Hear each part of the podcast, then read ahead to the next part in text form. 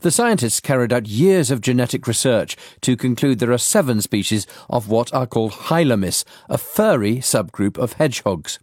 Work was carried out on Borneo in Malaysia and in museum collections where specimens were reassessed. The team found key differences in the mammals' genetic codes and in their shape, especially their heads and their extremely sharp teeth.